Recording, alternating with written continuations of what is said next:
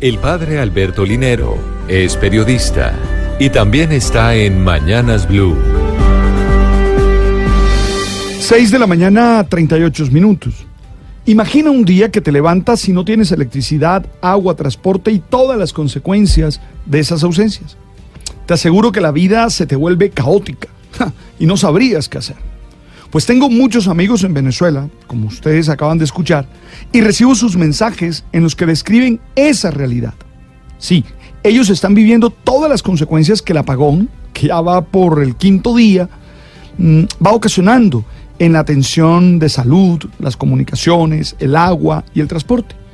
Dificultades de salud porque no se pueden prestar los servicios médicos como diálisis, por ejemplo Incomunicación, porque los celulares se descargan y no tienen cómo volver a cargar.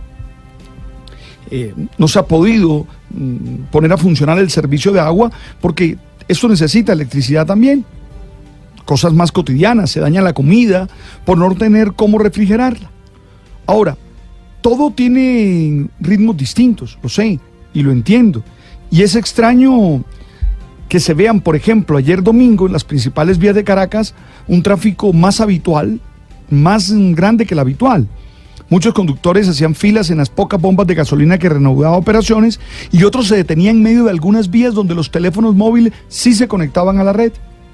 Esta caótica situación es para mí una posibilidad de reflexión sobre la importancia de lo cotidiano. Nosotros nos levantamos y tenemos lo mínimo y tal vez no lo valoramos lo suficiente. Nos despertamos y tenemos electricidad, luz, agua, transporte, etcétera y tal vez creemos que deben estar allí y punto. Pero desde la experiencia que están viviendo los hermanos de Venezuela, nos damos cuenta que pueden no estar y entonces debemos valorar su presencia. No quiero hacer análisis político, sino que quiero invitarlos a no vivir automáticamente. Es decir, a no vivir como quien no sabe y entiende cada una de las situaciones que están padeciendo, sino más bien quiero invitarlos a vivir conscientemente, a tener conciencia de las experiencias que se están viviendo a ser capaces de valorar y dar gracias por cada una de esas experiencias, a trabajar para mantenerlas y cuidarlas de la mejor manera, a tomar siempre las mejores decisiones previendo todos los escenarios que ellas ocasionan para no tener en riesgo estas realidades tan necesarias.